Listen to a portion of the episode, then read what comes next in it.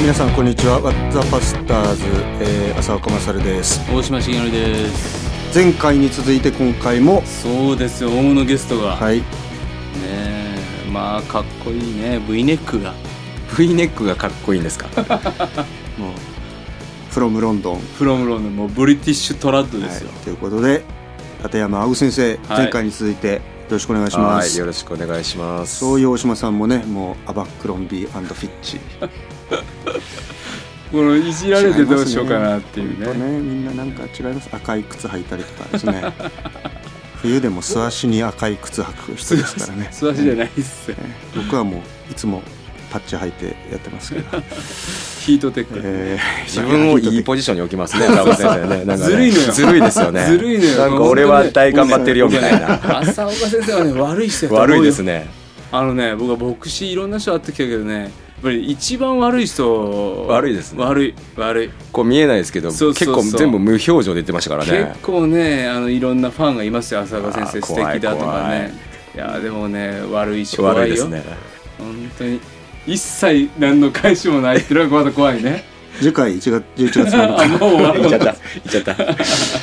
えーっとねまあそんなことで、あのまあいいじゃないですか、ねねあのじゃあ早速、えー、青具先生いるところで番組に届いたメッセージ、えー質問にですね青具先生に答えてもらおうと。ズバリ行きましょう今日は。はい、えー番組とても聞きやすく楽しんでいます。友達に伝道したいと思っていますが今の良い関係が変になってしまうような気もしてなかなかできません。どうしたらいいでしょうか。はい、えーもう匿名のお方からいただきました。いかがですか？僕ですか？はいはいどうなんですかね。変な関係になっちゃうんですか？そういう経験あります？なんか。ああ伝道しようと思って？伝道して変な関係になっちゃいましたみたいなとかやっぱりうん。ねそのまずは自分クリスチャンだよっていうそこのなんていうかうん。カミングアウトがうん。できるとうん。いいですよね。そそっからしてすでにまだちょっとこうなんとかな。なかなかそれも言えないみたいな。そうですね。あるかもしれないね。もう最初にクリスチャンだって言っておくとねうん。で急にね2年なんかすごい仲良くなって2年後に私クリスチャンなんだって言うとね、なんで黙ってたのっていう、むしろそれは変な感じになるかもしれないですけどね。あとやっぱ結構ねなんていうかこうちょっとやっぱり宗教やばいみたいなイメージを持たれてるんじゃないかとこっちが、思っちゃってることはあるかもしれない。はいね、特に「あ変なんじゃないよ変なんじゃないよ」って言えば言うほど変に見えてくるっていうね。そうそうそうそう。う。んそれはありますよね。まあだからまあ自信持ったらいいんじゃないですかね。そうですよね。うん。文化的に僕らはロンドンなんで、うん。クリスチャンの方が普通というか、うん。あそうクリスマスに教会行ってイースターに教会行くっていうのも文化というか、なるほどなのでねクリスチャンということに抵抗がない国もあるんだよっていうう、ん。うん。一つそうですよね。そううん。ね。うん。あだからそみんなが変だと思うんじゃなくて世界のマジョリティは。うん。ああ全然いいじゃない。っうん。て思ってる中でうん。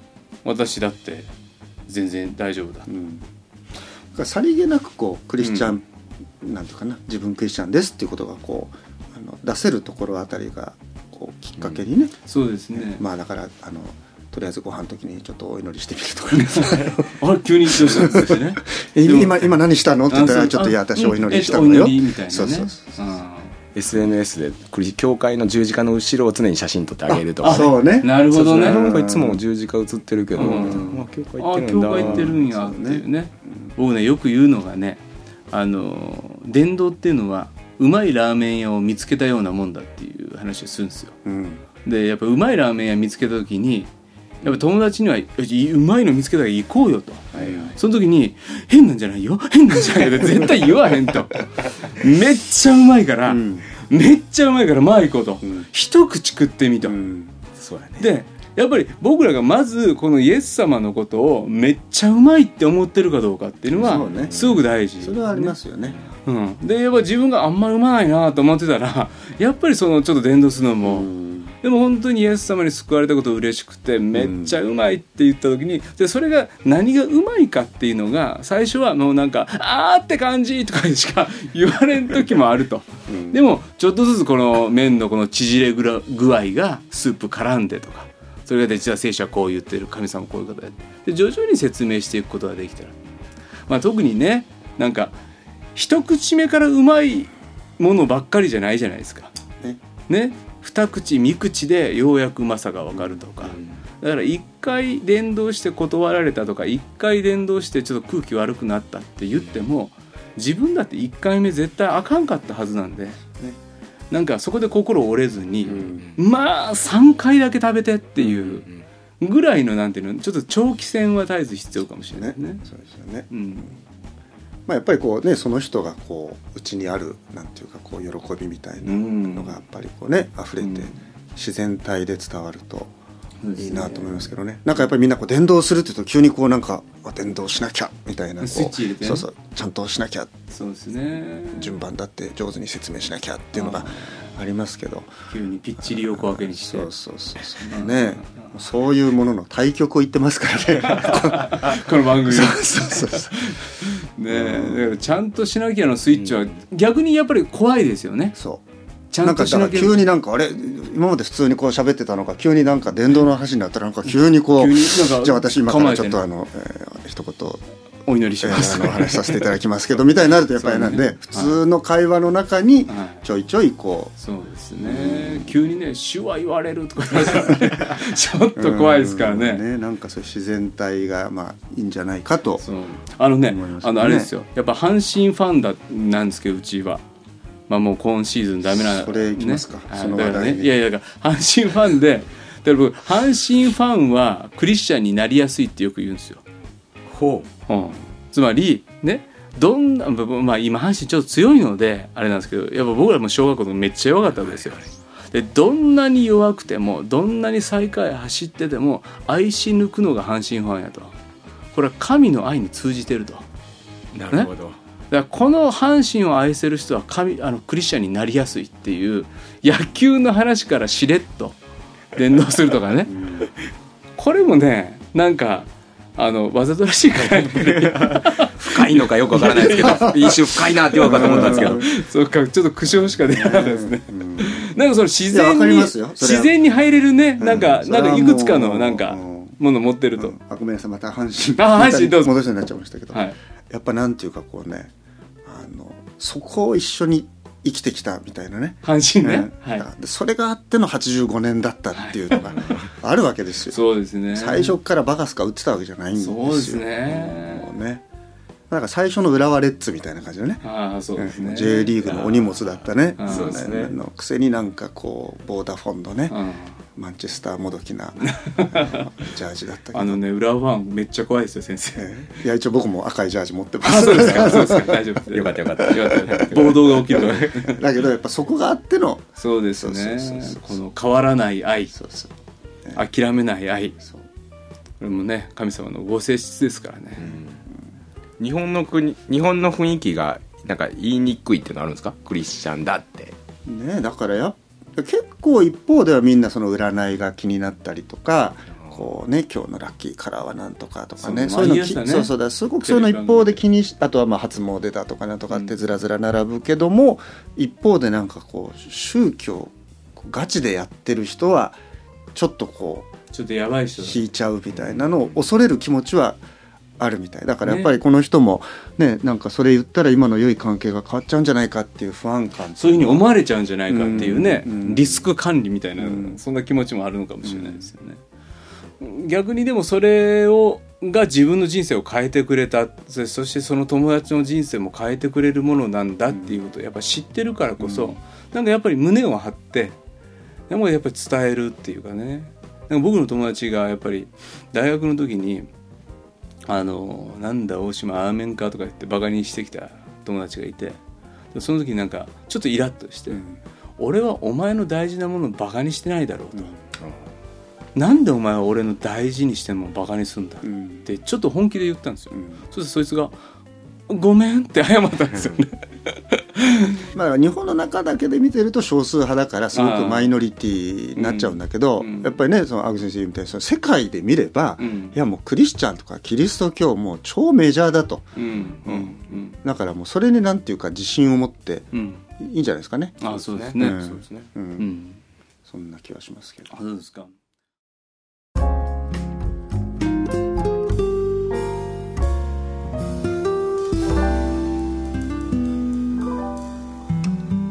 じゃああのそろそろあの青木先生の前回のあの質問。おお聞きたいやつですか、はい、聞きたいやついきましょう。どうやって説教を作ってるんですか？ね説教を作るのか。じゃあじゃあ浅川先生どうですか？どうぞ。えいやいやいやいやいやもうね最近雑誌で連載されてますよね。あの若者に届く説教。えー、聞きたいですね。もうどうやったら届くのかななんかそれってすごくこうほら若者に届く説教っていうとなんかこう「え何あいつ届いたつもりでいるの?」みたいな。ネガティブやな。届いてますやん。基本的にね僕らネガティブ。なあそうなんですか。届いてますよ。めっちゃ届いてますよ。ねポジティブなタイそうプじゃないですそうもうね絶えずビクビクしながらだけどまあ届きたいなっていう気持ちはいつもありますよね,、まあまあ別に若者だけじゃないけどはい。やっぱり、まあ、神様の言葉がね本当に届いてほしいなっていうのはあるのでまああの一生懸命やってますけどね。はい。まあどうなんですか？特別ななんか方法みたいななんか月曜日に何かをしてあ火曜日にとかいいですね。なんかこういうタイミングでこうとかこういう順番でやりますとか。まあ本当はね自分の中でこうある理理想形っていうかこういうふうにうん。準備して日曜日を迎えられたらいいなっていうのはあるんですけど、やっぱりもう今は本当にもう本当にすいませんっていう。でも大体何日日曜日の理想形ですよ、はい。理想形。本当はどうかは別にして、うん。何日前ぐらいに原稿って上がってるんですか？前今うちの完全完全原稿。一応完全原稿なんですけど、うち日曜日4回礼拝やってるんですね。お6時半と9時と10時半と5時と。でまあ、朝のく6時半9時10時半はまあ一応同じ説教。で夕方の5時の礼拝は違う説教だからまあ1週間に2つ日曜日用の日曜日2まあ、本メッセージをね用意するんですけどあの基本ね夕拝を先にうん。やるんです、おー。夕拝を先にやってはい。まあでもあの、まあ、どうしても一緒に並行させないと終わんないから、うん。ただ一応夕拝先に終わるような感じでうん。あの朝の礼拝の準備もするんですけど理想は金曜日の夜まあ多少遅くなってもいいから金曜日中にはうん。か書い書き上げて書き上げて。でほらやっぱりあの牧師の家業ってなんていうか結構うん。何があるかわからない突然飛び込みが多いので、はい土曜日にしちゃうと、うん。なんかで突発的にねうん。起こった時にもう準備できないっていうことになっちゃうので、まあ、本当は土曜日は一応開けといて、まあ、書き上がった原稿。あれ寝かしてねそうそうそう。っていうふうになれればまあいいんだけど、はい。まあ実際現実はもう土曜の夜中。うん。カチャカチャカチャカチャ。エンター保存うん。寝る、で朝プリントアウト。うん。ほやほやを持っていく。うん。先生絶対に完全原稿にしてるんですね。そうですね、うん。やっぱりあのねホームページにね載せるんですよそのうん。説教原稿を、うんそのまんま載せるんですか？あのそうだからまあ喋った通りじゃなくて準備した原稿を日曜日の夜にあのアップしてくれる。んですねだからあの一応それがあるので、まあ、一応原稿は書こうっていう。あとはやっぱりあの原稿まあこれタイプ多分ね僕先生説教者によってタイプ違うと思うんだけどあのアウトラインでそれだけで少しこう自由にね、うですね。話そうがいいっていう人もいれば、そうですね。あのやっぱ一応原稿書いとかないともうどこに行くかどうわからんっていうことにもなるので、まあ、僕は一応書くようにここの番組みたいにね。これは完全原稿ですからもう一言一句書いてありますから。ね。次誰でしたっけ？はいえっと僕の番組ですよ。すいませんすいません。え青木先生はどう？僕は完全原稿じゃないですね、でもその勢いでやっちゃってるんだと思うんですよ。も僕の場合はうん。どこかで語られたことをそのまま勢いでみたいなところがあるんですけど、まあ帰ってきてこの間は9月の時はうん。大島さんのメッセージを聞かせていただいて、言葉にパワーがやっぱあるなと思ってうん。完全原稿だうん。なんだなんだろうなうん。と思って、うん。そうどうやっていっていっていいのかな、うん。そうですね。やっぱね言葉のチョイスをひらめきですると弱いよねやっぱりなんか作ってる時書いてる時にもちゃんと精霊なる神様は働いてるっていうかそのことを信じながらやっぱり言葉キリスト教って言葉の宗教っていうか神が言葉になられたからこそまあ、言葉に本気にならんといかんっていうかね。ねまあ、あとはやっぱりそのなんだろうまあ僕だったら今自分がお使いしてる教会15年なんですけどそうするともう15年間毎週毎週同じ牧師の説教を聞き続けてる人たちがいるわけですよね。うん、だからこうある時ねなんかこうちょっと俺もう賞味切れ賞味期限切れかなっていうか、うん、みんなに飽きられちゃったんじゃないかって思ったような時期がね、うん、あとやっぱどっか自分で自分の言葉にちょっとこうなんていうかこうなんていうのかな、うん、もっと本当はね、神様の言葉のこう凄さをこう伝えたいのに、自分の持ってるその言葉の枠というか、それをの中に全部結局こう回収されちゃって超えられないっていうか、それはすごくね、感じた時期がありましたね。まあそもそも僕牧師になって6年やって1回休職したん休んだんですよ。あの勉強一からやり直そうと思って、はい、それはやっぱりねその説教の課題で、あのまあ、6年駆け出し22で僕教会使わされて始めたんだけどまあ、6年やってるとねなんとなくこう一巡した感じがあったんですよ。牧師として一通り経験することはして、うん、でまあそこそこ教会の人ともまあいい関係で問題もなかったし、まあ、このままいければそのままいっちゃうんじゃないかっていう感じがしたんだけど、うん、一方でやっぱりなんていうのかなあのやっぱこうある種のまあ慣れですよね、うん、よく言えばそれはいいことなんだけど、うん、なんかどっかでこう自分の中でこう慣れてしまってるっていうか。これである時に僕が非常に尊敬する大先輩の先生が「お前の最近やった説教のねその録音をあの聞きたいから送れ」ってこう言われたんですよ。進学校でもお世話になった先生で。でそれがね5年牧師になって5年目ぐらい。これでだからねあの前だもっと前だったら、ね、とてもそんな先生なんかに聞かせられないって思ったと思うんだけどその時はやっぱりその先生は僕にとっては非常にこう尊敬する先生だって、うん、この先生に認めてもらったらなんか一人前だみたいなのがあったんで、うん、じゃあもう一丁ここはね自信作をむしろ聞いてほしいそうもうバシッと送って、うん、あのおようやっとると言ってもらいたいなみたいなちょっといやらしいのもあってそれでね説教テープを、まあ、その当時まだカセットテープですけど送ったんですよ。たらね半年ぐらい音沙汰なくて。怖い。怖い。怖い怖い。でもね忘れるような先生じゃないの、でね半年ぐらいした時にお手紙がテープと一緒にね、届いたんですよ。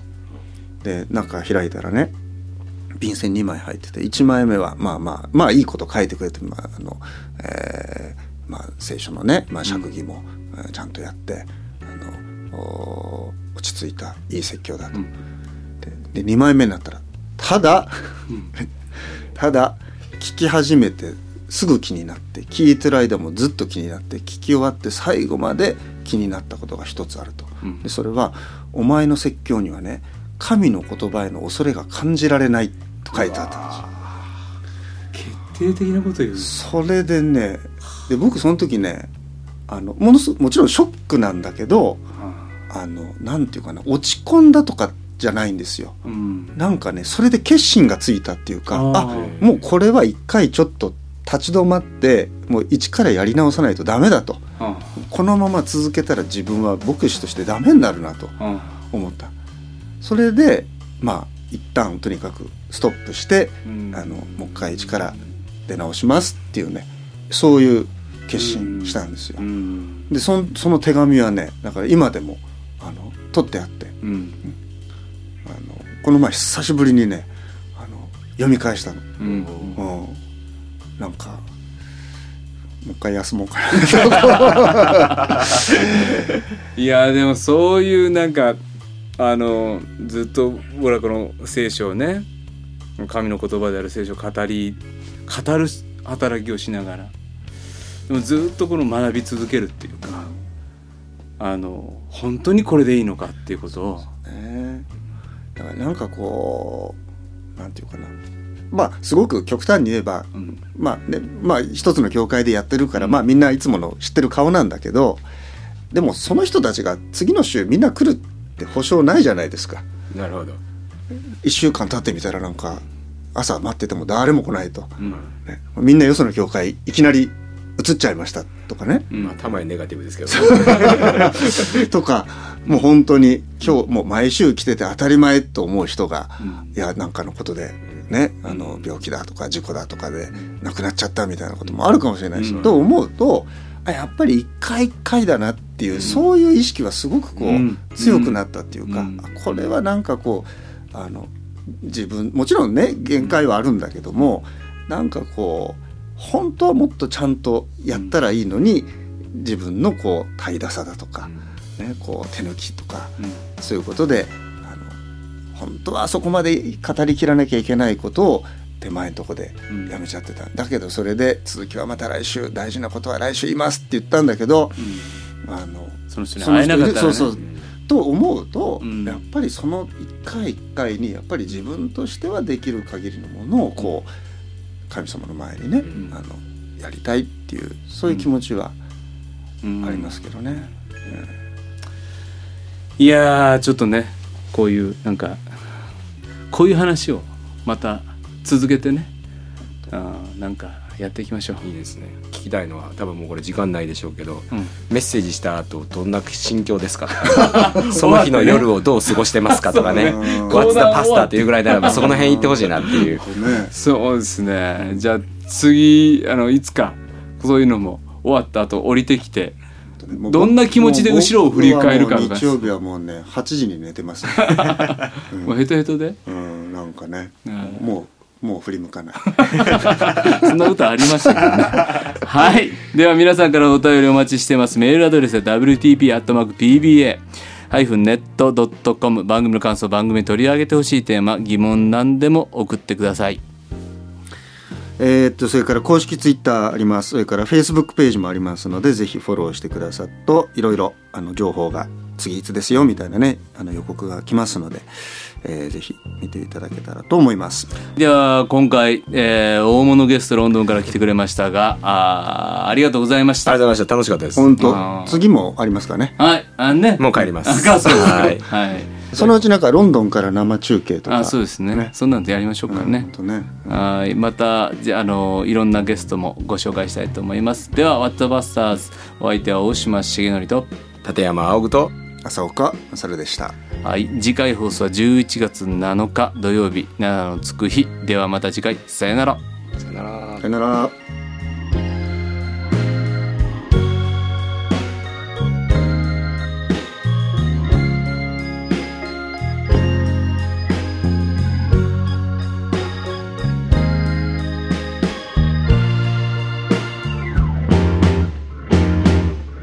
この番組はラジオ世の光テレビ「ライフライン」でおなじみの PBA 太平洋放送協会の提供でお送りしました。